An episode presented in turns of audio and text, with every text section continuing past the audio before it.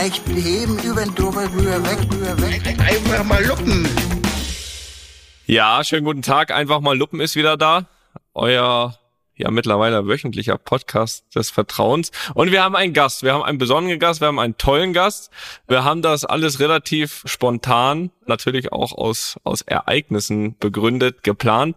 Aber wir sind sehr, sehr froh und glücklich, dass ich heute, ja, ein zukünftiger Erstligatrainer die Ehre gibt hier bei uns. Frank Schmidt vom ersten FC Heidenheim. Ja, erstmal herzlich willkommen und vorneweg, es ist ja noch nicht so lange her, ich glaube, man darf noch gratulieren zum Aufstieg. Äh, herzlichen Glückwunsch, Frank. Ja, erstmal hallo zusammen in die Runde und vielen Dank. Das darf man doch, ist alles noch ist sehr frisch natürlich und eine Ehre. Vielen Dank für die Einladung. Sehr, sehr gerne. Ja, auch von meiner Seite natürlich. Das äh, will ich nicht verpassen. Äh, ich habe ich hab mitgefiebert, Frank. Ich muss sagen, ähm, ich habe es erst nicht geschaut und habe dann gesehen äh, im Live-Ticker elf Minuten Nachspielzeit und dann habe ich doch eingeschalten. Also ich, ich glaube, ich war der Glücksbringer. Ich glaube, ich war der Glücksbringer. Ah, okay. Ja, ne? im Erfolg haben wir immer viele Glücksbringer. Ja. Vielen Dank dafür. Nein, auf jeden Fall. Felix war der Glücksbringer. Ich war der Pechbringer für den HSV. Oh ja. Das, äh, das schreibe ich mir auf die Fahne. Das machst gerne. du auch gerne. ja, das ist richtig. Ja. Frank, Frank, jetzt mal mit ein paar Tagen Abstand. Wie geht's dir? Äh, ja. Der Wahnsinnserfolg, äh, so schnell kann man den sicher nicht verarbeiten, ne? Ja, das stimmt. Das muss man, will ich auch gerne zugeben, weil man muss sich mal überlegen, wir sind ja nicht die Saison gestartet, um am Ende sagen zu können, wir, wir sind als Meister aufgestiegen. Mhm. Aber nach der, nach der Vorrunde und dem guten Start in die Rückrunde hat man dann so ein Gefühl entwickelt, irgendwann dann auch ein Ziel. Und natürlich waren die letzten Wochen, ihr kennt es ja beide, extrem in der Crunch-Time, wenn es dann um alles geht. Mhm. Das hat viel Energie gekostet, war auch viel Anspannung dabei. Aber am Ende, glaube ich, hat man auch gesehen, dass wir überzeugt davon waren. Und wenn, wenn mir einer vorher gesagt hätte, so geht es aus mit so einem Finale, mit so einer Nachspielzeit, mit einem Rückstand und dann doch noch den Sieg, den, den hätte ich natürlich für verrückt erklärt. Ich glaube, das war wahrscheinlich mit das heißeste Rennen am Ende um den Aufstieg aus der zweiten in die Bundesliga. Als dann das Spiel aus war, sind es natürlich Glücksmomente. Dann, das kann man vorher nicht planen. Das sind Emotionen. Emotionen kann man sich nicht zurechtlegen. Das war gigantisch äh, für Heidenheimer Verhältnisse. Unheimlich viele Fans dabei. Unheimlich viele Emotionen, positive Emotionen. Und ihr kennt es ja auch. Ich weiß nicht, wie ihr so feiert oder gefeiert habt nach euren Erfolgen. Zwei Tage, drei Tage, das war schon krass. Ja. ja, aber dann ging es Ende der Woche schon wieder weiter mit Gesprächen, mit Planungen. Mhm. Und seit Anfang der Woche bin ich mit meiner Tochter für ein paar Tage in Gran Canaria. Wir müssen äh, das uns aus unterschiedlichen Gründen mit der Familie immer wieder ein bisschen aufteilen. Aber mittlerweile ist es fast schon wieder Business as usual, mhm. weil ja, da fragt keiner danach, wenn es dann losgeht, dann, dann muss alles stehen. Und ja. da sind wir gerade in den Planungen. Aber es ist immer noch ein mega Gefühl, aber man realisiert es, man weiß, es ist echt. Und man weiß auch, dass das nicht selbstverständlich ist, vor allen Dingen als erster FC Heidenheim in die Bundesliga aufzusteigen. Ja, das denke ich auch. Ähm, du sagst Gefühle, äh, Gefühl, ich habe es ja auch erlebt, äh, an so einem letzten Spieltag die Chance zu haben, aufzusteigen. Äh, nimm uns mal nochmal auch vor, vor dem Spiel mit, so deine Gefühlswelt den Tag über. Wie, wie sah die aus im Hotel? Äh, konntest du dich ja kaum abwarten, da irgendwie endlich im Bus zu steigen, ins Stadion zu gehen, oder? Absolut, definitiv. Wir sind ja gewohnt, um 13 oder 13.30 Uhr zu spielen. Der Felix, Toni kennt die Zeiten ja nicht, aber nee, Felix kennt die Zeiten. Gott sei Dank, Gott sei Dank, wirklich. und das war natürlich dann diesmal 15.30 ist der Tag halt einfach länger und äh, so eine so eine Anspannung, die kann man nicht immer so einfach mal so auf Knopfdruck äh, kontrollieren. Ja. Aber wir haben nichts verändert. Natürlich haben wir auch für eine Lockerheit auch gesucht und haben da nicht jetzt irgendwie die Mannschaft mit was anderem konfrontiert, außer eben dieser Anstoßzeit. Und wir waren eigentlich schon sehr, wie man so schön sagt, fokussiert, aber auch sehr selbstbewusst, dass uns das gelingen kann in Regensburg. Und was uns am Ende, glaube ich, auch gut getan hat, waren zwei wesentliche Aspekte. Einmal, dass wir die Woche davor gegen Sandhausen ein ähnliches Geduldsspiel gehabt hat, wobei das natürlich in Regensburg nochmal eine, eine gewaltige Steigerung war. Mhm. Und irgendwo der VfL Osnabrück auf der Fahrt von Heidenheim nach Regensburg haben wir den Aufstiegs Kampf von Osnabrück gesehen, die ja. auch kein gutes Spiel gemacht haben und in der Nachspielzeit zwei Tore machen. Das hat dann auch geholfen. Aber wie gesagt, als dann endlich losging, war es auch Zeit dazu und eigentlich alles normal, auch die ersten Minuten, gleich zwei schnelle Eckbälle. Dann kommt da so ein Gefühl auf, ja, wir sind drin, wir haben den richtigen Gang eingelegt, nämlich nach vorne. Aber es kam dann doch erstmal alles ganz anders. Ja, das, das, das ist richtig, ja. auch anders, als ihr das Saison über ja auch gewohnt war. Trotzdem so mal die Ausgangslage vorm Spiel, sagt man ja mal so, man will es in der eigenen Hand haben, das hattet ihr. Aber du hast jetzt das Beispiel Osnabrück genannt. Äh, wir haben, oder ihr habt dann sicher auch einen Tag vor das Beispiel Dortmund erlebt. Ja. Da ist dann sicher auch die Erwartungshaltung ja so, dass wenn man es in der eigenen Hand hat, dass man auch irgendwie ja auch schon überlegt, wie, wie feiere ich das Ding nach dem Spiel, ne? Gar nicht mehr so diesen Fokus hat. Wie konntest du da auch dann einwirken auf die Jungs? Hast du damit noch trotzdem noch ein bisschen was anderes, eine andere Ansprache gewählt oder dann wirklich alles, alles wie immer? Ja, zunächst mal geplant war in der Tat überhaupt nichts. Das Schöne ist, wenn man dann so lange Trainer ist, dann dann nimmt man das dann dem Trainer auch im Verein dann auch zu 100 Prozent ab, dass der Trainer damit nichts zu tun haben will, ja. auch was, was da ansteht, weil, weil ich wusste ja insgeheim, wenn uns das gelingt, dann wird es nicht langweilig werden, dann wird der Verein auch was vorbereitet haben. Mhm. Und das sind sowieso die schönsten Feiern, wenn du nicht weißt, was dann als nächstes passiert. So war es dann auch. Ja. Nein, äh, sag ich mal, in der Sache, wie wir spielen wollen, was unsere Spielauffassung ist, definitiv nicht.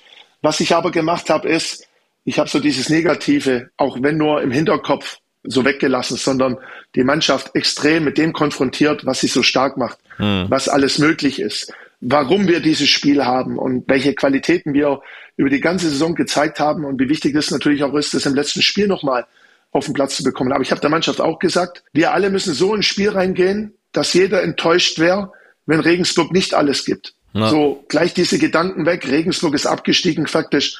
Die werden sich nicht mehr richtig wehren ich glaube, dass es schon auch wichtig war, wobei, ja, das war dann natürlich dann, wenn du dann 2-0 hinten bist, ist genau das dann am Ende auch eingetreten.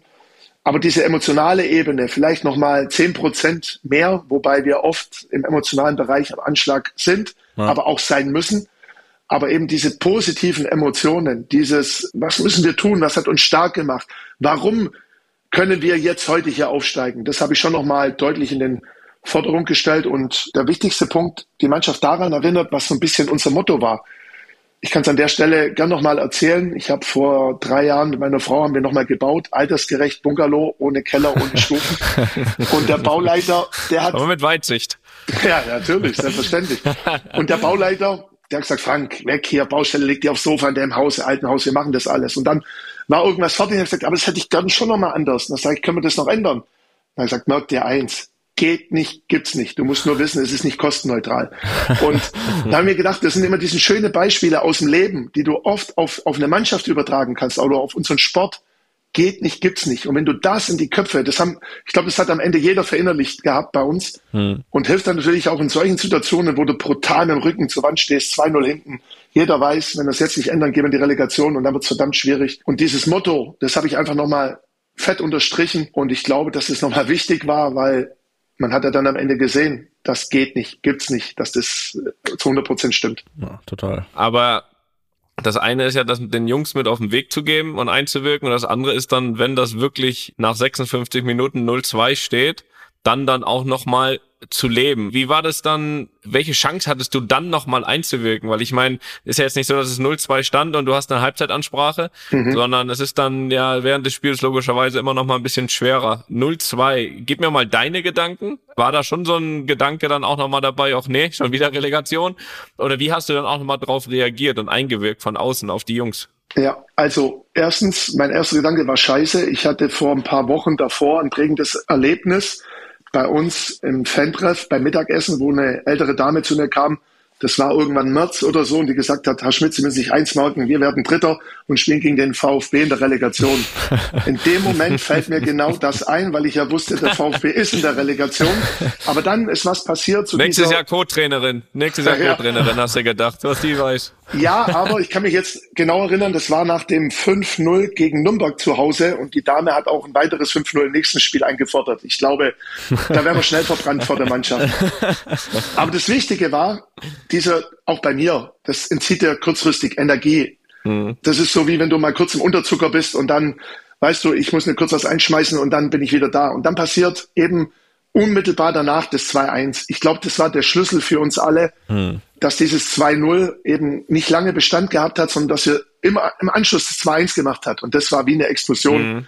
Das hat man mhm. auf dem Feld gesehen, das hat man bei unseren Fans gesehen und äh, die Körpersprache war sofort eine andere. Und der zweite Aspekt war der, Niklas Beste hat vor mir gespielt. Und der Niklas, den haben wir ja aus Regensburg geholt, der hat eine unfassbar gute Saison gespielt, mhm. mit vielen Toren, mit vielen Assists.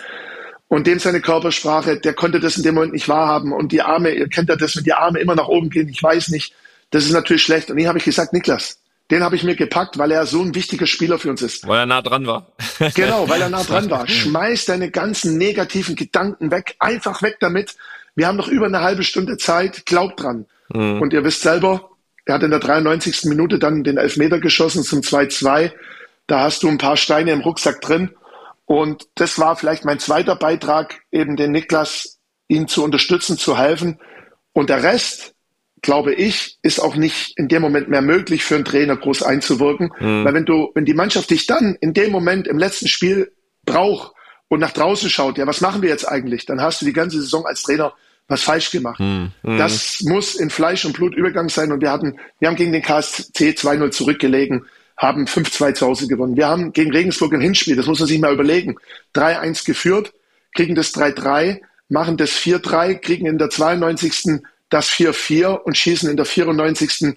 das 5-4. Das heißt, wir haben schon ein paar prägende Erlebnisse gehabt und das nimmst du mit in so eine Partie. Und wie gesagt, das Allerwichtigste war aber der, der 1-2 Anschlusstreffer, weil dann jedem klar war im Stadion, mit uns ist noch zu rechnen. Und die Mannschaft hat da diesen unbedingten Willen und Glauben an sich gehabt. Aber als Trainer, um das auch nochmal genau zu beantworten, dieser kurze negative Gedanke, dann das Tor, dann noch mit Niklas Beste und der Rest hat die Mannschaft geregelt. Da brauchen, müssen wir uns Trainer da nicht wichtiger nehmen, als wir am Ende des Tages sind. Hast du mit der Frau nochmal gesprochen nach dem äh, Aufstieg jetzt? Nee, weil ich glaube, in der Zeit, wo ich in Heidenheim war, ist besser, dass er mich nicht gesehen hat oder getroffen hat in dem Zustand, wo wir alle waren. und ansonsten nicht, aber irgendwann. Du freust dich aufs Wiedersehen.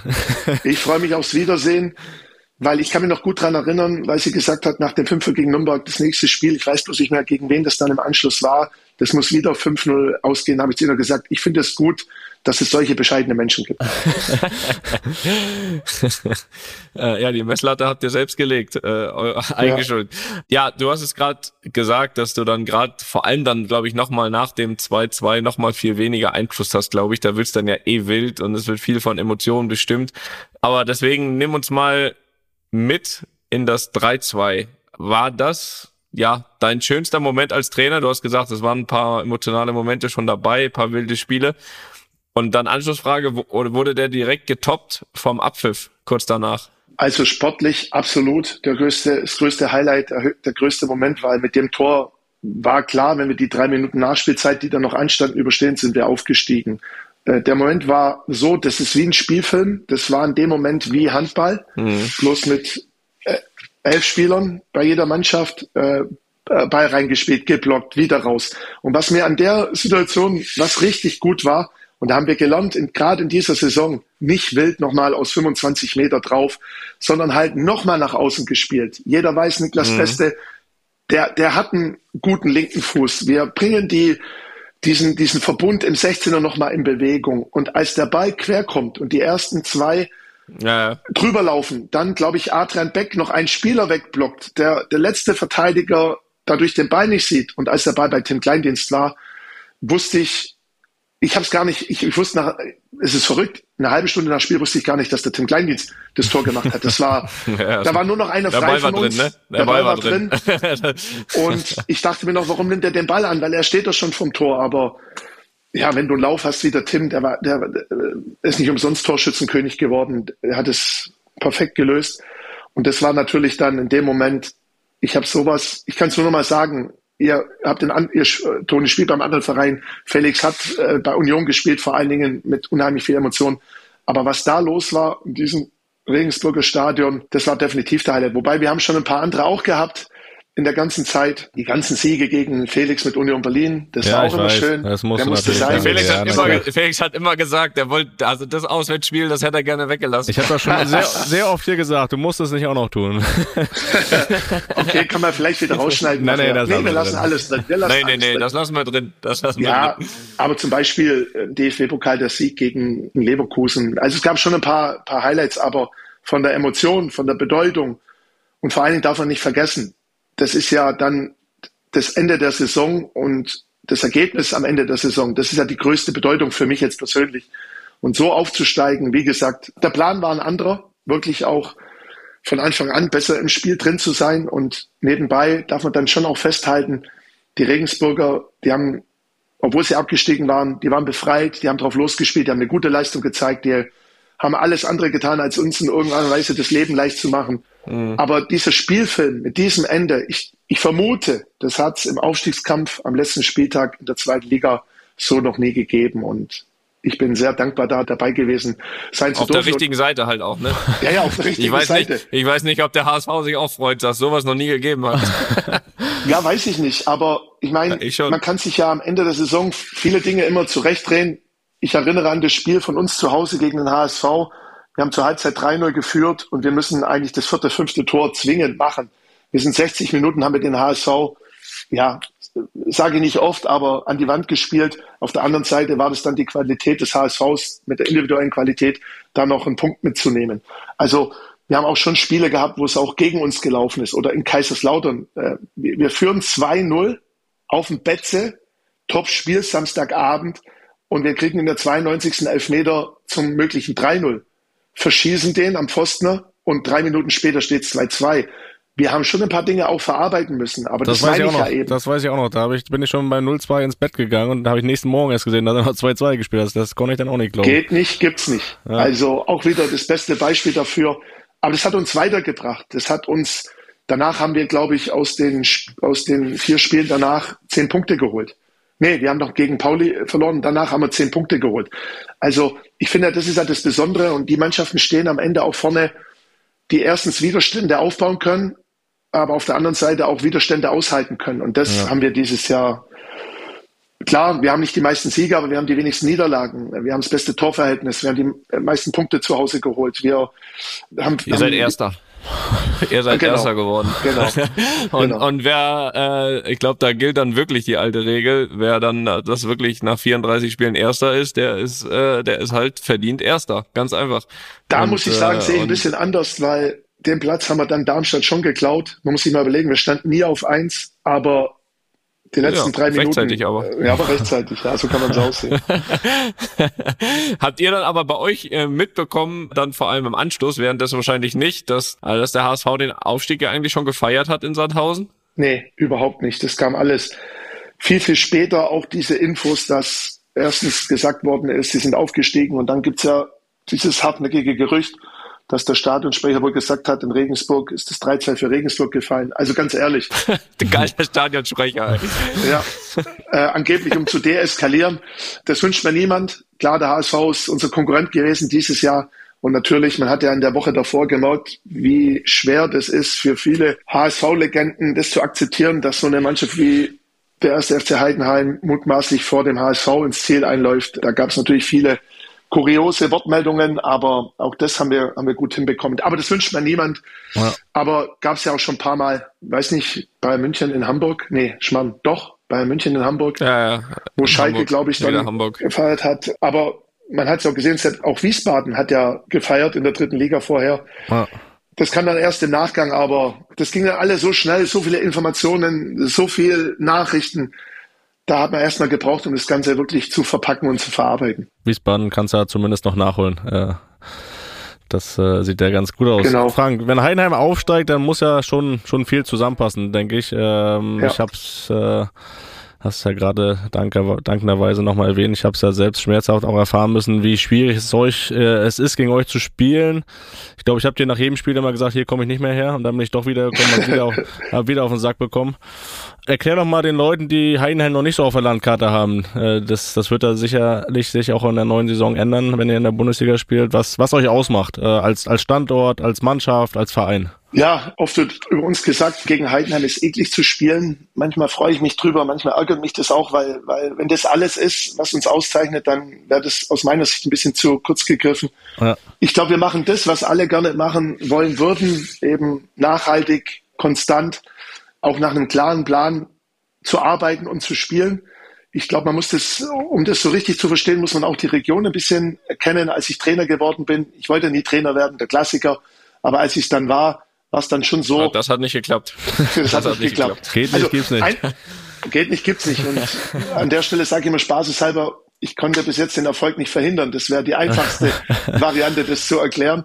Aber ähm, Heidenheim ist ein Industriestandort mit viel Mittelstand, schaffe, schaffe Häuslebauer, wo die Menschen es gewohnt sind, viel und gut zu arbeiten, damit es ihnen gut geht. Und für mich, mhm. ich habe meine beste Zeit als Profi in der zweiten Liga bei Alemannia Aachen gehabt, am alten Tivoli das hat mich geprägt, auch diese Mentalität, auch diese Arbeitermentalität.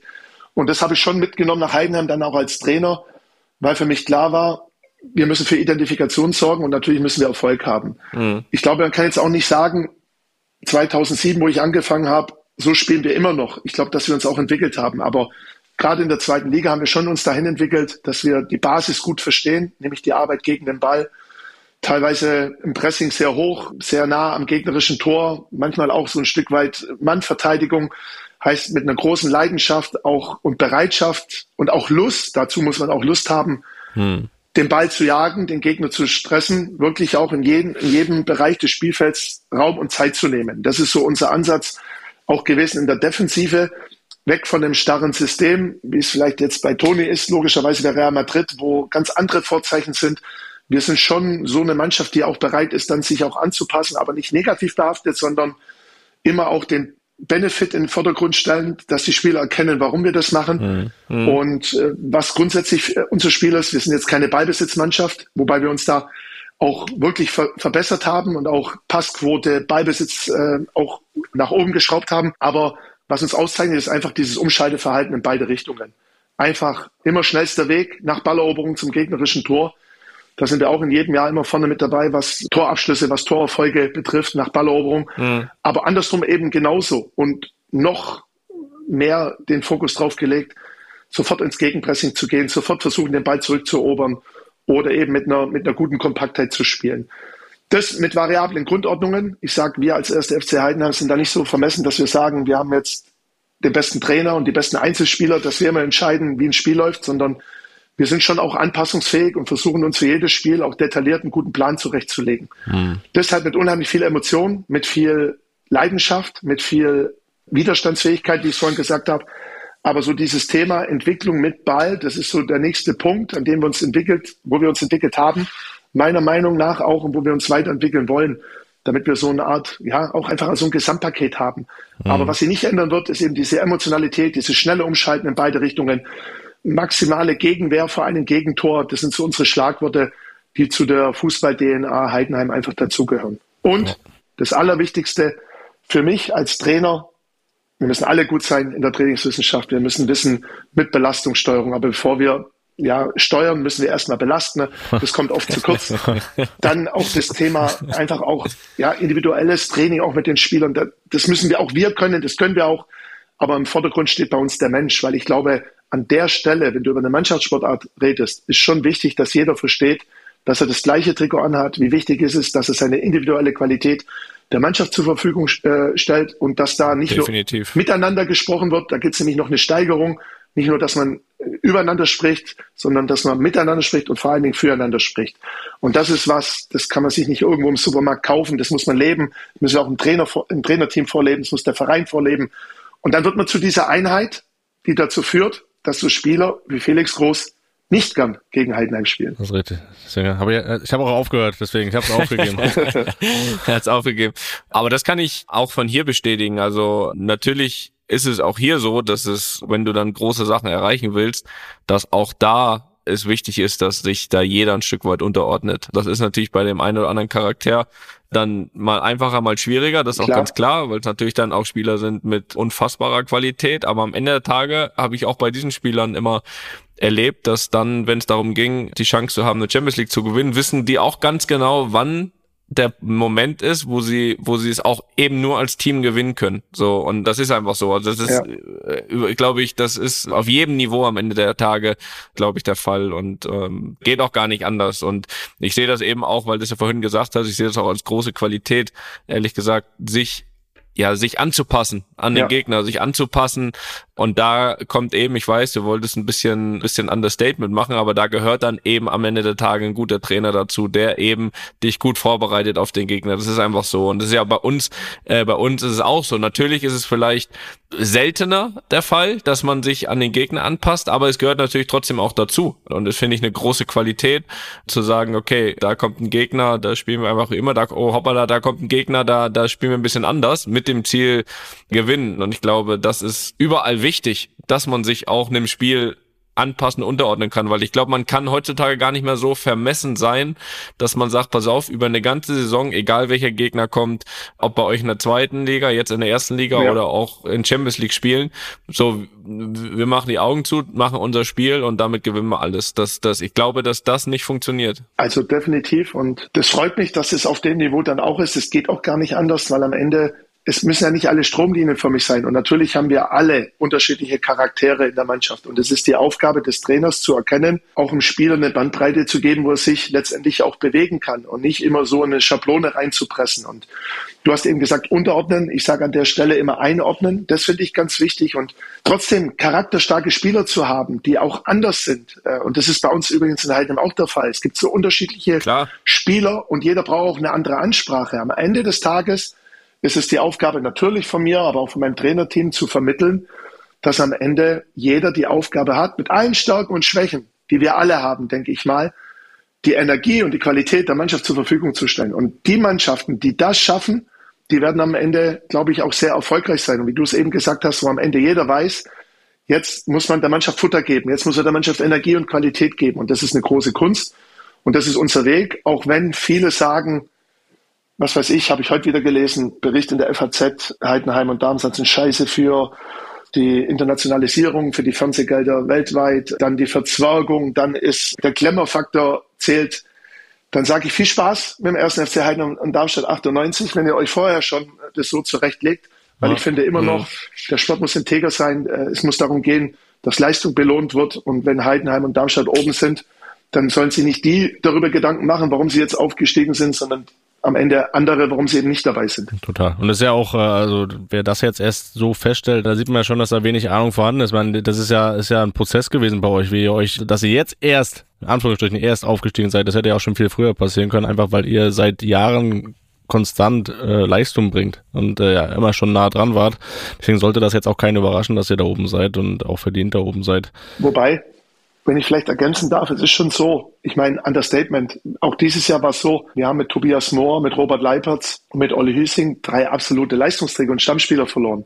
Die Jahre davor, Nico Dobedan, Robert Andrich, Robert Glatze, Tim Kleindienst war mal weg, Marc Schnatterer, ich könnte die Liste, Niklas Dorsch natürlich, Flo Niederlechner. Wir haben ja jedes Jahr, das, das, wissen die wenigsten, jedes Jahr mindestens einen Spieler in die Bundesliga transferiert. Mhm. Aber das bedeutet natürlich auch, dass du nicht sagen kannst, ich habe Transfereinnahmen und gleichzeitig muss unbedingt im nächsten Jahr der nächste Schritt gemacht werden. Dieses Jahr hat es halt richtig gefunkt. Als wir vor drei Jahren Relegation gespielt haben, haben 55 Punkte gereicht, auch wenn wir mit zwei Unentschieden dann letztendlich nicht aufgestiegen sind, was tragisch war. Danach wurde die Regel ja gekippt. Aber dies Jahr mhm. mit 67 Punkten, ich glaube, ja, da dürfen wir dann schon auch sagen, das haben wir uns einfach verdient. Total. Definitiv. Du hast es eben schon angesprochen, damals die Relegation gegen Bremen. Hattest du dann in diesem, das war ja eigentlich äh, kein Gefühl der Niederlage, sondern es war, ihr habt ja nicht verloren, es war ein Gefühl von, äh, ja, so ein riesen Unentschieden Ziel, verloren. vielleicht sogar Traum, vielleicht sogar Traum, weil Ziel, weiß nicht, ob das damals euer Ziel war in dem Sinne, euer, euer Saisonziel, aber hattest du da schon so ein Gefühl von irgendwie vielleicht einmalige Chance verpasst oder warst du schon so, dass du sagst, pass auf, das können wir nochmal packen? Also ich habe damals von einer Lebenschance gesprochen in dem Moment, weil du ja nie weißt, kommt sowas nochmal, schon gar nicht als erster FC Heidenheim. Ja, ja, ganz klar. Deswegen, ganz klar. man darf auch nicht vergessen, es war Corona-Zeit, keine Zuschauer im Stadion. Jetzt schaffen wir es, äh, Relegation zu spielen um den Aufstieg in die Bundesliga, schon vor drei Jahren und es sind keine Zuschauer da, weder im Weserstadion noch bei uns. Mhm. Sicherlich hat es uns mhm. wahrscheinlich in, in, Bremen ein bisschen geholfen, da waren wir die bessere Mannschaft, müssen eigentlich das Spiel 1-0 gewinnen und in der Rückrunde war es aber so, dass Bremen gewusst hat, die sollte man definitiv ernst nehmen und ähm, die haben dann letztendlich auch, mhm. ich sage über das zweite Spiel dann auch vielleicht auch verdient leistungsmäßig die Bundesliga gehalten. Mhm. Aber es war schon so in dem Moment, ich kann, ich werde es nie vergessen, das sind so prägende Momente, wo du dann einfach äh, ja einfach leer bist und, und im kurzen Moment auch denkst, wie soll das eigentlich weitergehen? Du gehst dann zum Interview und dann wirst du begrüßt mit Trainer, äh, wir begrüßen jetzt den Trainer von Hoffenheim. Denkst du, du hast gerade gespielt äh, mit Heidenheim und die Relegation, dann begrüßt dich noch einer als Trainer von Hoffenheim. Mm. Dann denkst du, schlimmer geht's nicht mehr. Aber mm. ähm, was uns dann eben auch auszeichnet, wir hatten mal eine ähnliche Situation, bevor wir in die zweite Liga aufgestiegen sind, sind wir am letzten Spieltag hätten wir den Relegationsplatz mit dem Sieg gegen die gegen den äh, abgestiegenen OFC Offenbacher Kickers klar machen können und haben dann 0-0 gespielt. Am nächsten Tag haben wir 26 Einzelgespräche geführt. Und das ist halt der Vorteil, wenn du so lange zusammenarbeitest und so viele Situationen durchgemacht hast, dann klappt es auch besser, die Enttäuschung im ganzen Verein wieder wegzunehmen und zu sagen, hey Leute, wir haben es immer zusammen gemacht, wir geben uns gegenseitig Energie. Dann, dann wirst mhm. du stärker. Und ein Jahr später steigen wir dann tatsächlich mit noch mehr Punkten in die zweite Liga auf. Mhm. Und das ist schön, dass ich das hier auch sagen kann, als Meister VRB Leipzig, die mit uns aufgestiegen sind. Okay, danach war der Weg ein bisschen ein anderer, das muss ich zugeben. Mhm. Aber wir hatten schon ein paar so Momente und äh, das ist diese Nachhaltigkeit, wo hilft, dann auch solche extremen Situationen besser zu verarbeiten. Ja, definitiv. Du hast eben das angesprochen schon, dass dann auch hier und da, zumindest gerade auch die letzten Jahre, natürlich dann auch die Spieler, die vielleicht noch so ein bisschen mehr herausgeragt haben mhm. aus dem Kollektiv, dann logischerweise äh, dann auch ja wechseln, äh, Angebote haben, gerade wenn man es eben nicht schafft aufzusteigen. Ist das für dich dann so eine Situation, wo du sagst, boah, das ist einfach Jahr für Jahr dann brutal frustrierend, weil du jetzt auch nicht vielleicht nicht eins zu eins dann das Geld natürlich irgendwie, irgendwie frei ausgeben kannst, wie du willst, oder auch Spieler, die du gerne hättest, dass das nicht möglich ist und deine drei, vier Besten, sage ich jetzt mal, irgendwie gehen Jahr für Jahr oder sagst du da so, nee, pass auf, das ist für mich als Trainer ist das eher eine Motivation. Da kann ich mal richtig zeigen, was ich aus der Mannschaft rausholen kann. Ganz genau. Zweiters ist der Fall und es ist genauso mir besprochen worden bei meiner letzten Vertragsverlängerung. Ich habe ja nur noch bis 2027 Vertrag und es war ganz ja, ja, Da kommen wir gleich noch dazu. Da kommen wir gleich noch dazu. Und das war mit mir klar besprochen. Der Weg des ersten FC Heidenheim auch weil wir haben jetzt keinen, der hier sagt, hier habt ihr mal fünf Millionen oder zwei Millionen oder was weiß ich wie viel. Jetzt schaut ihr mal, dass ihr mhm. äh, richtige gute Spieler kauft und dann sportlichen Erfolg habt. Das ist genau umgekehrt bei uns. Wir müssen in Vorleistung gehen und dann ziehen unsere Partner und Sponsoren mit. Wir haben ja, mhm. wir haben zwar äh, mit, darf man Namen nennen, schon hier, gell? mit der Paul Hartmann AG und mit, mit der Firma Voigt zwei Heidenheimer große Global Player und mit MHP ein Trikotsponsor äh, auch große Sponsoren, aber der Rest ist Mittelstand, viele kleine. Aber unser Budget ist so aufgebaut und das hat mir Holger Sandwald unser Vorstandsvorsitzender, mein Chef, in dem, der in der Verbandsliga-Zeit das im Übrigen übernommen hat und die Vision gehabt hat, was mit Heidenheim gehen könnte, immer gesagt, Frank, traust du dir das zu? Willst, das hat er nicht gesagt, willst du das überhaupt? Hast du die Energie, nach elf Jahren nochmal, dass wir unsere Leistungsträger verlieren, dass wir wieder Spieler aus der dritten Liga oder Regionalliga holen? Aber ich glaube, das ist genau das, wie es Tone eben gesagt hat. Jeder Mensch braucht was, was ihn antreibt. Und das ist schon mhm. was, mit dem ich mich zu 100 Prozent identifizieren konnte. Ich habe mega Spaß, äh, mit Spielern zu arbeiten, die entweder auf dem Weg nach oben sind, denen man das nicht zutraut, da bringe ich gleich noch ein Beispiel dazu, oder mit Spielern, die schon mal irgendwo auf die Schnauze gefallen sind. Das macht mir auch extrem mhm. Spaß. Mhm. Diese Spieler zu entwickeln und mit den Spielern Erfolg zu haben, die bei anderen Vereinen gar nicht auf dem Schirm sind. Das gibt mir auch die Energie und da müssen wir auch ehrlich sein, wenn ein Trainer so lange Trainer ist, dann muss sich auch immer wieder was in der Mannschaft letztendlich auch verändern. Mhm. Ich wollte noch ein Beispiel geben. Leonard Maloney, den haben wir geholt vom BVB 2. Mhm. Und in der Vorbereitung hat mich ein Manager von einem Drittligisten gefragt, warum holt ihr Leonard Maloney? Den haben ja wir nicht mal gewollt und genommen. Und in dem Moment war das ich, ich mich übrigens auch gefragt. Ich habe mich auch gefragt. Ich habe ich hab mit, ich hab mit, ich hab mit Lenny ja zusammengespielt, der war Union. Besser gesagt ah, trainiert. Er hätte, Union, stimmt, nicht, ja. er eigentlich nicht gespielt, er hätte eigentlich nur mittrainiert. Und deswegen habe ich mich das auch gefragt, gar nicht mal negativ, negativ gemeint. Einfach, er hat nie gespielt. Es gibt ja, gab ja auch keine zweite Mannschaft hier. Das heißt, er hatte null Spielpraxis, hatte auch keine Chance hier zu spielen okay. und war jetzt im Training auch nicht so herausragend, dass er die Chance hätte irgendwie bekommen können. Und deswegen war das für mich auch überraschend, dass ihr, dass ihr ihn geholt habt. Aber ähm, ja, auch da habt ihr mich eines Besseren belehrt. Und das ist genau das, was mich antreibt und wofür ich brenne, dann auch Spieler mit Spielern zu arbeiten, wo andere sagen, mit dem, das funktioniert nicht. Und Leonard Maloney, diese Saison auf der Sechserposition, das war Top 3. Ich habe selten einen Spieler gehabt mit so einer Mentalität. Wenn ich den Lenny sagen würde, du Lenny, wenn wir den, wenn wir den nächsten Erfolg haben wollen, dann musst du durch diese Betonwand durch. Der ja. hat nicht gesagt, Trainer, das geht nicht. Der hat es zumindest mal probiert. Und das ist was, was jede Mannschaft dann äh, auch braucht. Spieler ja, auch bei uns mit so einer herausragenden letztendlich auch Mentalität. Und das ist unser Weg. Adrian Beck haben wir aus der vierten Liga geholt, hat eine überragende Vorrunde gespielt. Marc Schnatterer damals, den haben sie beim, beim Karlsruhe SC 2 nicht mehr verlängert als zu leicht befunden. Ich finde, das hat nochmal so eine emotionale Komponente und das ist auch logisch, weil jahrelang ist so war, dass wir natürlich nicht die Spieler aus der A-Kategorie bekommen haben, aus der jeweiligen Liga, sondern die Spieler, die woanders nicht gewollt worden sind. Und das muss nichts unbedingt Schlechtes sein. Ich muss jetzt aber noch eins dazu sagen.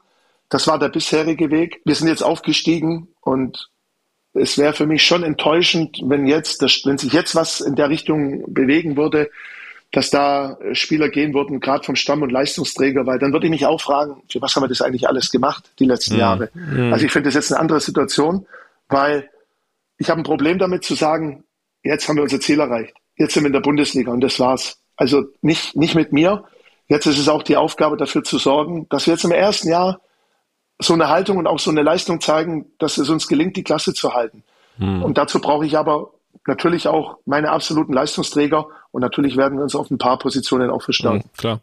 Das äh, werden wir auf jeden Fall verfolgen. Äh, trotzdem nochmal ein kleiner Blick zurück auf, auf dich auch. Du hast es eben zwar schon gesagt, dass du eigentlich gar nicht Trainer werden wolltest. Du hast 2007 aktiv aufgehört und bist dann ja auch wirklich schon knapp drei Monate später interimsmäßig Trainer geworden. Wie hat das funktioniert, dieser so kurze Übergang?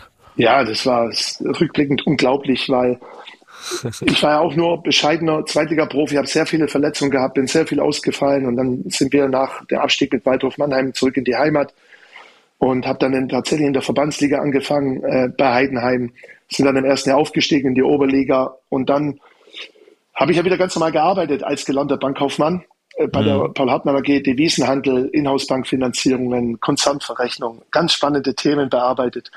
Und dann war es aber so, dass der damalige Trainer Dieter Merkle den Fußballlehrer gemacht hat. Dann hat man zu mir gesagt, der Holger Sandwald, komm ein Jahr nach deiner Karriere, helf uns aus, wir brauchen einen zweiten Co-Trainer, wenn der Dieter weg ist. Mhm. Ja, der war dann nicht nur beim Fußballlehrer, ich glaube nach dem sechsten oder siebten Spieltag wurde er dann entlassen. hat er mehr Zeit gehabt. Hat er mehr Zeit gehabt, ja. Aber jetzt kommt das Verrückte. Ich habe sogar noch geholfen, einen Nachfolger zu suchen. Ist jetzt kein Witz. Ich habe sogar einen Trainer vorgeschlagen, der zum Termin gekommen ist und sich auch vorgestellt hat. Also, und der Holger Sandmann hat zu mir gesagt, ich war damals auch, springe ich vielleicht, aber schon wieder auch ähm, beruflich mich verändert. Bei einem Freund in der, in der, bei der Allianz-Agentur wollte ich dann einsteigen, weil ich mehr mit Menschen zu tun haben wollte. Auf jeden Fall zwei Wochen ich brauche zwei Wochen Zeit, einen neuen Trainer zu finden, hat Holger Sandberg gesagt. Dummerweise oder glücklicherweise, je nachdem, wie man sieht, gewinnen wir dann. Ja, glücklicherweise wahrscheinlich ja, heutzutage. Meine Frau war damals nicht so glücklich drüber, weil ich habe ihr versprochen, Freitagmittags wird der Rasen gemäht, wie bei allen anderen Nachbarn auch, und zwar von mir. Und es war dann doch wieder alles anders. Und dann gewinnen wir 2-1 das Derby gegen Normannia Gmünd mit Trainer Alex Zorniger. Das war mein erstes Spiel. Und das zweite gewinnen wir 9-1. Das war der höchste Sieg der Vereinsgeschichte in einem Pflichtspiel. So, mhm. und dann hat es alles so seinen Lauf genommen. Dann nochmal für drei Monate verlängert. Da hat wahrscheinlich Holger Sandwald dem Braten noch nicht so richtig getraut. Und aus den zwei Wochen und dann drei Monaten sind es jetzt 15 Jahre und ich glaube neun Monate oder so. Und ja, dieser Übergang, Wahnsinn, weil ich habe ja wirklich keine Ambition gehabt. Ich hm. war ja auch nicht vorbereitet. Ich habe zwar Jörg Berger als Trainer gehabt, ich habe Armin Fee als Trainer gehabt, aber ähm, war oft Kapitän, dann hast du natürlich schon einen Blick so ein bisschen über den Tellerrand raus, aber am Anfang habe ich gar keine Ahnung von, von Trainingsinhalten, Schwerpunkten äh, gehabt, sondern habe das so gemacht, wie ich es in dem Moment für richtig gehalten habe oder wie es meine alten Trainer gemacht haben. Und dann halt Learning by Doing. Ich durfte mhm. Fehler machen, um besser zu werden, aber wir hatten immer den notwendigen Erfolg, sind dann gleich, haben uns qualifiziert für die Regionalliga, sind durchmarschiert im zweiten Jahr in die dritte Liga, fünf Jahre dritte Liga, jetzt waren es neun Jahre zweite Liga ja, und wenn ich überlege, dass es jetzt quasi fast ein Drittel meines Lebens äh, mit 49 Jahren ich Trainer war in Heidenheim, das ist ja unfassbar eigentlich. Das ist in Worte gar nicht zu begreifen. Aber mit der Zeit wächst du mit deinen Aufgaben, machst die Trainerscheine, kriegst eine Struktur, spätestens mit dem Fußballlehrer, der für mich sehr, sehr wichtig war. Aber ich sage es gerne nochmal, Laptop habe ich auch. Ich bin aber mit Sicherheit kein Laptop-Trainer, sondern meine Energie ist zu 90 Prozent hat mit Menschen zu tun ja. eine Kommunikation mit Menschen, weil ich glaube, dass das die größte Herausforderung auch ist für uns Trainer. Gerade, egal ob es jetzt junge Spieler sind, erfahrene Spieler, Top-Spieler, aber auch Spieler, die hinten dran sind. Da musst du, die Jungs musst du catchen. Dafür musst du da sein. Da musst du glaubwürdig und authentisch sein. Und der Rest mache ich mit meinem Trainerteam. Das ist dann auch ein Stück weit Routine und eben dann, wie es Toni vorhin gesagt hat, angepasst an die jeweilige Situation und Saison. Ja. Also Aufstellung auf dem Flipchart aufgeschrieben. Nein, nein, nein, nein, das nicht, das nicht schon auch tatsächlich mit einem Grafikprogramm, wo wir natürlich auch viel arbeiten, auch mit Animationen, aber ich bin immer noch in der PowerPoint unterwegs. Das habe ich auch nicht verändert, wobei ich mich manchmal erwischt, dass ich manchmal sage, lass doch das mal weg, mach's doch auch mal anders, aber es gibt mir ein gutes Gefühl Aha. und ich versuche dann immer mal wieder auch ein Feedback, ist ja auch wichtig. Es ist ja keine Einbahnsprache, äh, Einbahnstraße Kommunikation. Immer wieder auch von den Spielern, die sollen da schon mitreden und wenn ihnen da was auffällt oder wenn irgendwas ist, das frage ich dann schon mal ab, aber nee, nee, Flipchart nicht und auch nicht so. Ich, ich kenne viele Trainer, die schreiben zum Beispiel den Kader auf den Zettel. Manche schicken es in der WhatsApp-Gruppe tatsächlich auch im bezahlten Fußball, was ich so mitbekomme. Also für mich ist das in die Augen schauen und Meinung vertreten, das ist schon sehr wichtig. Mhm. Auch wenn du kein Trainer werden wolltest, gab es trotzdem irgendwo dann mit der Zeit ein Vorbild, wo du dir was abgeschaut hast? Also ein Vorbild in, im klassischen Sinne nicht, aber Jürgen Klopp definitiv. So diese, mhm. schon diese emotionale Ebene, dieses klar ansprechen, das ist schon mein, entspricht auch mein Naturell, aber ich, bei mir ist ja mittlerweile auch so, um es vielleicht so zu erklären. Ich kriege immer mal wieder E-Mails, manche kommen zum Training und sagen, ja, gib, gib, mir doch mal ein paar Trainingseinheiten und wie, was trainierst du? Und ich, ist immer die gleiche Antwort. Versuche niemand zu kopieren. Du musst wissen, wie deine Mannschaft ist, wie die zusammengestellt ist. Du musst wissen, wie ich sie spielen lassen möchte. Du musst wissen, was sind das für, für Einzelspieler. Und deswegen, ich habe es zum heutigen Tag, ich hatte auch keine Zeit dazu im Übrigen, bei irgendeinem Training bei einem anderen Verein hospitiert. Ich habe, mhm. ich bin ein Mensch, der, der sich sehr viele Gedanken macht, aber der auch unheimlich viel auf seinen Bauch hört. Nicht unbedingt bei Aufstellungen, weil ich finde, da muss das absolute Leistungsprinzip gelten. Auch wenn ich da auch mal, sage ich meinen Spielern, auch mal fünf bis zehn Prozent, so ehrlich muss ich sein, auch mal auf meinen Bauch höre. Aber alles mhm. andere, auch was Ansprachen betrifft, ich lasse mich leiten aus dem Leben. Da hilft mir dann manchmal auch der Blick auch auf den, über den Tellerrand hinaus. Und deswegen Vorbilder äh, ist eher meine Familie, meine, meine Frau, meine, meine Kinder sind alle drei, beide Töchter und meine Frau sind Krankenschwestern und mhm. arbeiten auch derzeit wieder im Beruf. Ähm, äh, und mhm. da kriegst du eben Sachen mit, die kann man wunderbar auch verwenden, auch für, für den Fußball. Anders gesagt, wir dürfen uns da nicht, manchmal auch nicht wichtiger nehmen, als wir am Ende des Tages sind und, und äh, das nur aus der, aus der Fußballschiene sehen. Also ich lasse mich leiten. Mein Vorbild ist tatsächlich das Leben. Und mhm. das hat mich bis jetzt, genauso wie mein Bauch, äh, bis jetzt selten enttäuscht. Ja, vor allem, weil es ja auch, ja, du sprichst ja gerade einen Bereich, einen sehr guten Bereich an, wenn wir manchmal im Fußball, Fußball-Business von harter Arbeit sprechen, glaube ich, da, da, da gibt's äh, auch richtige Beispiele für harte Arbeit. Ne? Definitiv. Ich habe vorhin schon mal äh, kurz angesprochen, was mich und ich habe da auch mal ein bisschen nachgeschaut. Du hast gesagt, du hast noch einen Vertrag bis 2027, aber es ist nicht das erste Mal, dass du längerfristig verlängerst und das ist auffällig und vor allem extrem ungewöhnlich für Trainer heutzutage. Ja. Wobei mir das jetzt bei deiner Geschichte, die du uns ja ein bisschen erzählt hast, jetzt schon wieder gar nicht mehr so ungewöhnlich vorkommt. Aber ähm, es war, um mal so ein bisschen die Historie auch für, für unsere Zuhörer und Zuhörerinnen zu erklären. Also es war 2011, da hast du bis 2015 verlängert in Heidenheim. Genau. Dann ein Jahr vor Vertragsende 2014, vorzeitig bis 2020, also zu dem Zeitpunkt quasi ein Sechsjahresvertrag. Ich weiß nicht, ob es das schon mal gab beim Trainer, ähm, außer vielleicht bei Jürgen Nagelsmann, aber das okay. wurde nicht nochmal verlängert. Und dann zwei Jahre vor Vertragsende, dann 2018 bis 2023 verlängert, also wieder längerfristig und letztes Jahr dann bis 2027. Ähm, aus welcher Richtung sehen, wollen wir das sehen? Ähm, der Verein will dich einfach nur sichern oder du willst ja die Zeit langfristig was aufzubauen oder einfach auch beides? Boah, schwere Frage. Ähm, man muss ja sogar sagen. Oh, gut, das ist ein Kompliment. ja, das ist gut, weil man muss sich mal vorstellen, mein Chef Holger Sandwald wollte mir unbefristet geben. Ich sollte einen unbefristeten unterschreiben, einen lebenslänglichen. Aha. Da habe ich gesagt, Aha. bist du verrückt? Sowas geht nicht, schon gar nicht im Fußball und das will ich auch nicht. Es ist ein bisschen komisch, weil ich bin eigentlich ein Mensch, der das Risiko liebt. Ich bin ein Mensch, der, ich hatte mal ein paar, ich hatte eine persönliche Geschichte, die nicht ganz so lustig war in meinem Leben, wo hätte auch anders laufen können. Da ist es so, dass ich dann schon dieses Gefühl entwickelt habe, es zählt total die Gegenwart. Und mich interessiert nicht das, was war und schon gar nicht die, die Zukunft. Mhm. Das passt jetzt ja überhaupt nicht. Deshalb völlig gegensätzlich zu dem, dass ich immer langfristige Verträge unterschrieben habe. Im Endeffekt hat sich so eingependelt. Holger Sandwald hat es immer so gemacht. Der wollte mich, der hat mich immer angesprochen, wie du es eben gesagt hast. Im Prinzip nicht nur ein Jahr davor, sondern zwei Jahre davor. Und ich kann dir das äh, nicht mehr genau sagen, wie kam es zu der Laufzeit, wir haben das vereinbart, Einmal hat unser damaliger Präsident Klaus Mayer gesagt, der leider letztes Jahr verstorben ist, er möchte, dass mein Vertrag so lange läuft, bis er 50 wird, dann bis er 55 wird. Also so, wir sind schon ein bisschen verrückt in Heidenheim. Das muss man, muss man schon mal sagen. Das ist korrekt.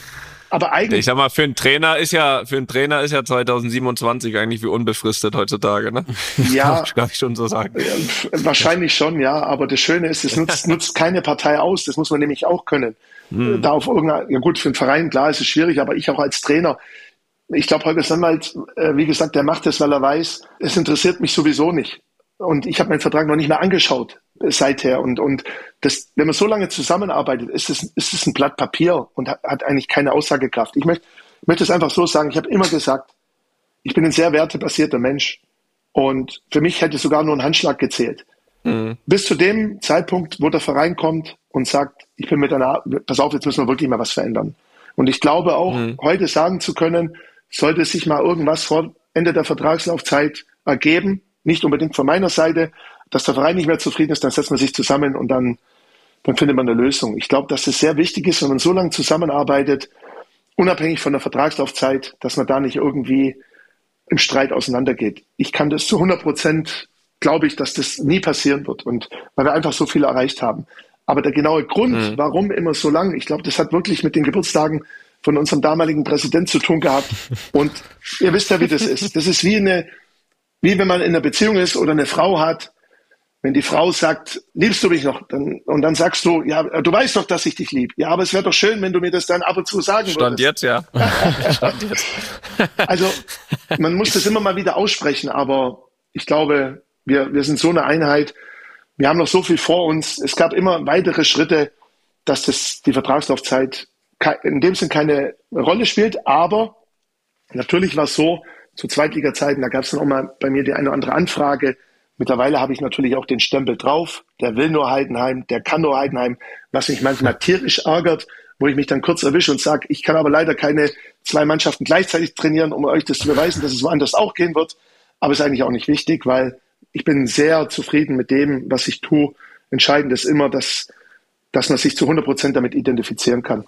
Und deswegen, wenn es nach mir geht, 2027 werde ich erreichen, aber man darf auch nicht einfach sagen, was fünf Jahre gut war, ist die nächsten Jahre fünf Jahre automatisch gut. Also hm. da muss man schon ein bisschen vorsichtig sein. Ja, du, du machst da jetzt auch nicht den Eindruck, als äh, wenn du jetzt ähm, vielleicht letzte Woche kurzzeitig, aber du machst keinen Eindruck, als wenn du jetzt in dem Sinne zufrieden bist oder oder zufrieden oder alles erreicht hast, sondern da ist ja die die die pure Motivation zu spüren. Ich glaube, wenn das irgendwann mal nicht mehr da ist, ich glaube, dann ist auch irgendwie so der Punkt, wo du dann sagst, ne, das müssen da, da muss man dann ein Stück weit ehrlich miteinander genau. umgehen. Aber ich glaube, das ist sehr weit, sehr weit weg. Und du hast es aber trotzdem eben angesprochen, weil ich meine, es ist ja logischerweise so, dass wenn man das aus Heidenheim rausholt, dass es mit Sicherheit irgendwie auch Begehrlichkeiten mal weckt. Ich, ich weiß, dass das die wahrscheinlich schlechteste Frage ist, die man mit, zumindest aktuell nach einem, nach, nach einem Aufstieg stellen kann. Ja. Aber vielleicht ist es auch ein super Moment, weil ja eben jeder weiß, dass es aktuell sowieso überhaupt gar kein Thema ist mit allem, was ihr erreicht. Deswegen kann man vielleicht sogar entspannter darüber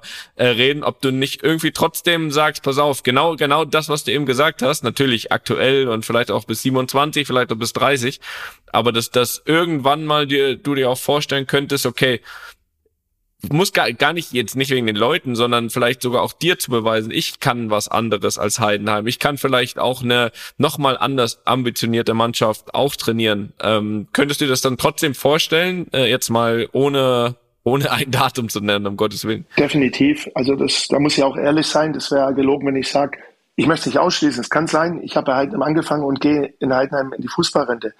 Aber natürlich ist es hm. was, ähm, wo man sich das dann vielleicht nochmal selber, vielleicht auch, ja, vor allen Dingen sich selber beweisen will, wo man dann nochmal zeigen kann, natürlich kann man sich das auch in einem anderen Verein vorstellen, logischerweise mit anderen Voraussetzungen. Man kann das nicht kopieren, eins zu eins und halten auf jedem anderen Verein. Das muss ja immer zum jeweiligen Verein passen. Und deswegen, wie gesagt, ärgert mich das auch, wenn ich damit konfrontiert werde, auch in Interviews nach dem Motto, der will und kann mhm. nur Heidenheim. Das ärgert mich wirklich manchmal. Aber hm, ja, aber denkt ihr doch vielleicht einfach in dem weiß nicht, ich finde das so eine Frage, wo du eigentlich denken musst, ist ja, ja, zeig mir mal, wie viele Heidenheim können und wie viele mit Heidenheim in die erste Bundesliga aufsteigen. So, und da glaube ich, da äh, sind wir bei keiner Handvoll. Ja, das ist wieder die andere Seite. Das, das ist definitiv so. Weiß man letztendlich auch nicht. Aber deswegen, ja, ich kann es nur noch mal sagen, für mich ist jetzt wichtig, Äh, meine Frau sagt, ich bin total durchgeknallt, auch die letzten Wochen. Die sagt, für dich gab es nur noch ein Thema. Und wenn ich ehrlich bin, das, bei mir ist oft so, ich habe mich jetzt richtig gefreut auf den Urlaub. Ich bin ja im Urlaub, gehe mit meiner Frau nächste Woche auch nochmal. Aber eigentlich, das ist verrückt. Du gehst am Ende der Saison, da bist du Mause kaputt. Dann denkst du, jetzt brauche ich halt die mhm. drei Wochen oder vier Wochen. Nach drei Tagen wache ich auf und denke ich mir, wie machen wir das eigentlich nächste Saison? Was müssen wir tun? und, so, und das ist eben der springende Punkt. Solange das so ist, weiß ich, dass ich funktioniere. Da braucht sich keine Sorgen machen, mhm. dass der mal, der Schmidt von Heidenheim einen Sabbatical braucht. Das werde ich nie brauchen. Weil meine Frau hat mir mal den Spitznamen Teilchenbeschleuniger gegeben und da ist schon ein bisschen, bisschen was dran. Aber du hast recht. Klar, das ist keine Selbstverständlichkeit als 1. FC Heidenheim an sich, aber auch nicht als Trainerteam. Aber es kann genauso sein, dass ich nochmal irgendwann, um mir das selber zu beweisen, weil ich Lust habe, einen anderen Verein trainiere, oder ich mache es mal so wieder, Schweizer Herzchirurg, von dem ich inspiriert bin, als ich meine Dokumentation gesehen habe, einer der renommiertesten äh, Schweizer Herzchirurgen, der einfach Mitte 50 nicht mehr konnte, ausgebrannt war, mhm. weil dieser Druck einfach mhm. zu groß war, jeden Tag Menschen das Leben zu retten. Und der hat Folgendes gemacht, und die, das habe ich im Fernsehen irgendwann gesehen.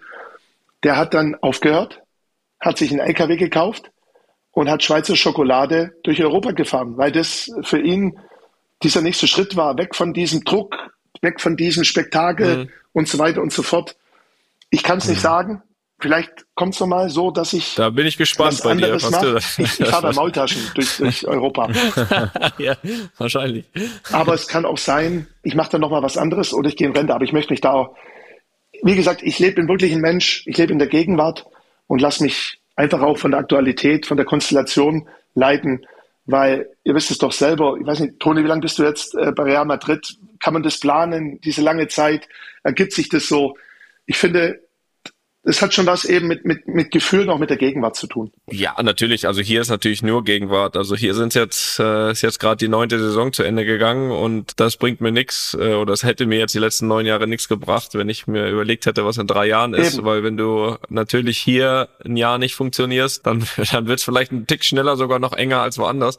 Und deswegen ist das ja auch absolut absolut korrekt, ja. was du sagst. Trotzdem gehe ich jetzt davon aus, oder hoffe ich zumindestens, dass du ja, dass du dir trotzdem ein bisschen Zeit nimmst, ähm, jetzt in den Wochen, das auch zu genießen, weil ich finde, das ist, das ist etwas, und das kann ich auch aus Erfahrung sagen, äh, Gott sei Dank kann ich aus Erfahrung sagen, was trotzdem am Ende der Tage immer ein Stück zu kurz kommt. Ja. Also sämtliche, sämtliche Titel, sämtliche, sämtliche Champions League-Siege auch hier, ich habe das auch öfters hier schon gesagt, so richtig genießen, so richtig auskosten, ist schwer während einer Karriere aber glaube ich total wichtig, weil diese Emotionen eben in der Form nicht wiederkommen. Also du kannst natürlich zurückschauen auf erreicht irgendwann, aber die Emotionen in dem Moment kommen nicht wieder. Und ich glaube, dass das total wichtig ist, das auch mal eine Zeit zu genießen, stolz drauf zu sein, weil ich, ich äh, bringe mal gerne das, das Beispiel hier und so ist es nun mal auch. Nachdem wir das dritte Mal die Champions League in Folge gewonnen hatten, mhm. hatten wir, glaube ich, vier Wochen später ein Testspiel irgendwo in den USA und das erste Spiel verloren.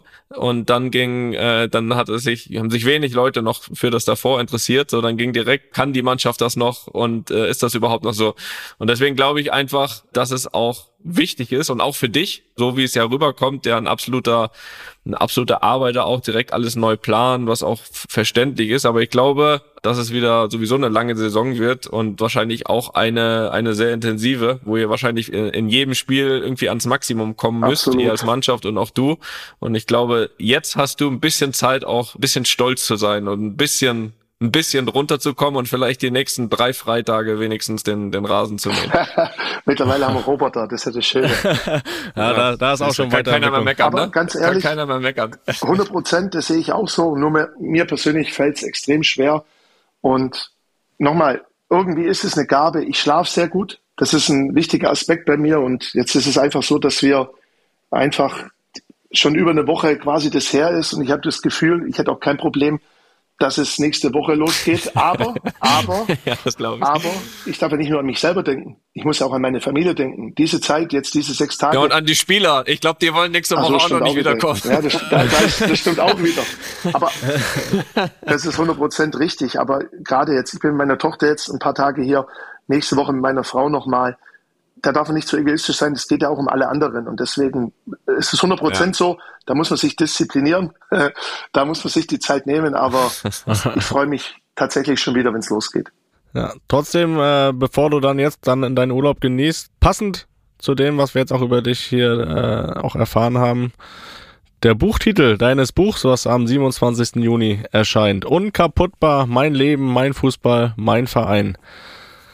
Was können wir dann in diesem Buch erwarten? Ja, letztendlich genauso wie, wie es der Titel vorhersagt. Also ich habe lange überlegt, ich habe aber vor, war das vor neun oder zehn Jahren bei diesem Projekt Trainer mitgemacht. Das war so dieser erste Film über Trainer, mhm. als drei Trainer ein Jahr lang begleitet worden sind und wir damals als unbekannter erste FC Heidenheim haben da gerne mitgemacht, weil das uns zumindest auch ein bisschen geholfen hat, uns auf die Fußballlandkarte zu bringen. Und als ich jetzt angefragt worden bin, im Herbst letzten Jahres, ob mir das vorstellen könnte, weil die Geschichte Heidenheim, so lange Trainer, anders wie vielleicht äh, bei vielen anderen Vereinen der Fußball gelebt wird, habe mich erst schwer getan, habe mich dann aber überzeugen lassen, weil, weil es ja letztendlich darum geht, diese Werte im Fußball, die gerade überall letztendlich angeprangert werden, dass sie immer mehr verloren gehen, weil die halt ein Stück weit bei uns sehr präsent sind. Und mhm.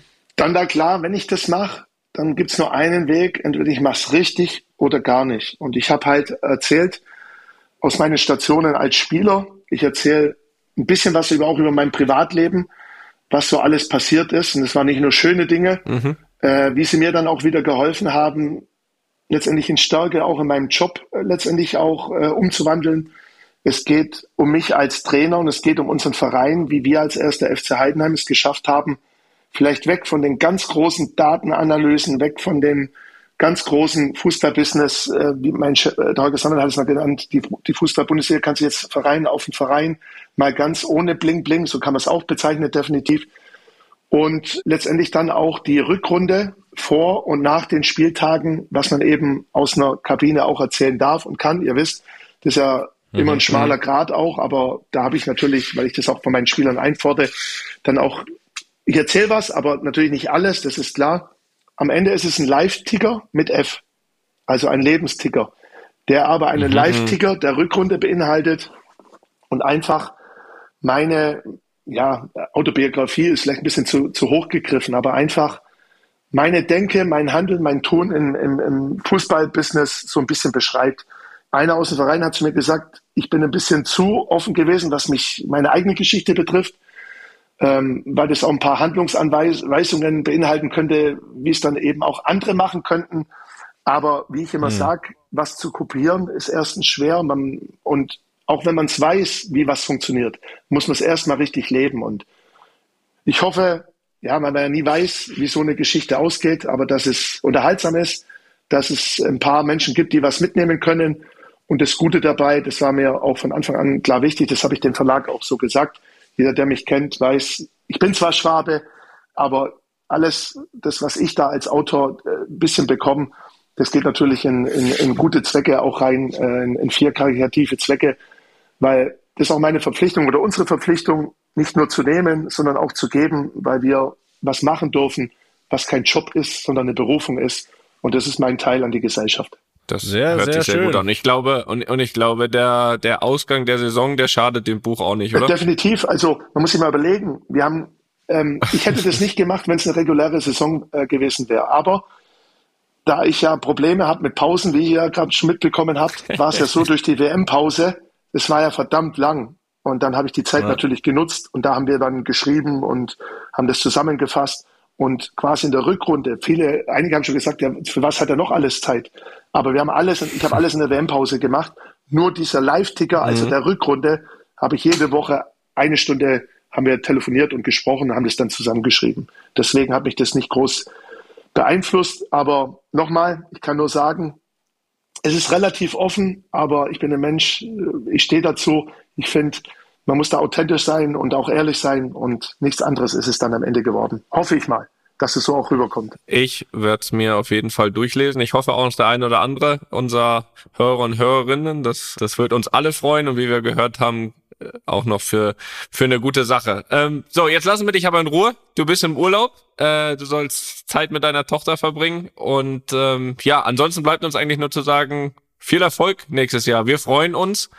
Wir freuen uns, ja, diese Geschichte irgendwie weiter zu verfolgen. Das ist toll und ich hoffe, dass noch sehr, sehr viele dazukommen und am Ende der Tage so wie Felix über euch sprechen, wenn sie dort ein Auswärtsspiel hatten. Frank, ganz, ganz liebe Grüße aus Madrid und alles Gute wünsche ich dir. Vielen herzlichen Dank und Grüße natürlich zurück. Von meiner Seite auch vielen Dank, Frank. Ich hoffe, Danke, wir sehen uns bald und äh, ich werde Ja, jetzt kannst du nach Halbzeit kommen, jetzt ist nicht mehr so schlimm. Du spielst ja nicht Ja, ich, ich lese mir das Buch auch deswegen durch, weil ich versuche eine Lösung zu finden, warum wir da immer verloren haben. Ich habe es heute nicht gefunden. Könnte eine Antwort drauf geben, definitiv.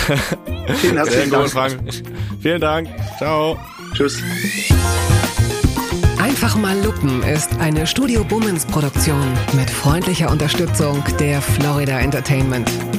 Neue Folgen gibt's immer mittwochs. Überall, wo es Podcasts gibt.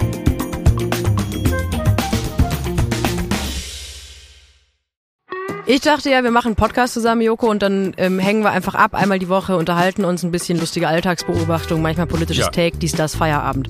Was stattdessen passiert, ich muss Sport machen. Naja, Scheiße. auf eine gewisse Art und Weise ist es aber auch abhängend. Ne? ja gut, ähm, das ist aber so, so eine Entwicklung, die man natürlich nicht kommen sieht, wenn man einen Podcast beginnt, wo man aber, wenn man einen Podcast hat, wie wir beide, der jeden Donnerstag erscheint, äh, und Sunset Club heißt, sehr dankbar darüber ist, dass zum Beispiel ein Gast wie Kai Pflaume sagt, hast du nicht Bock auf eine Klimmzug-Challenge?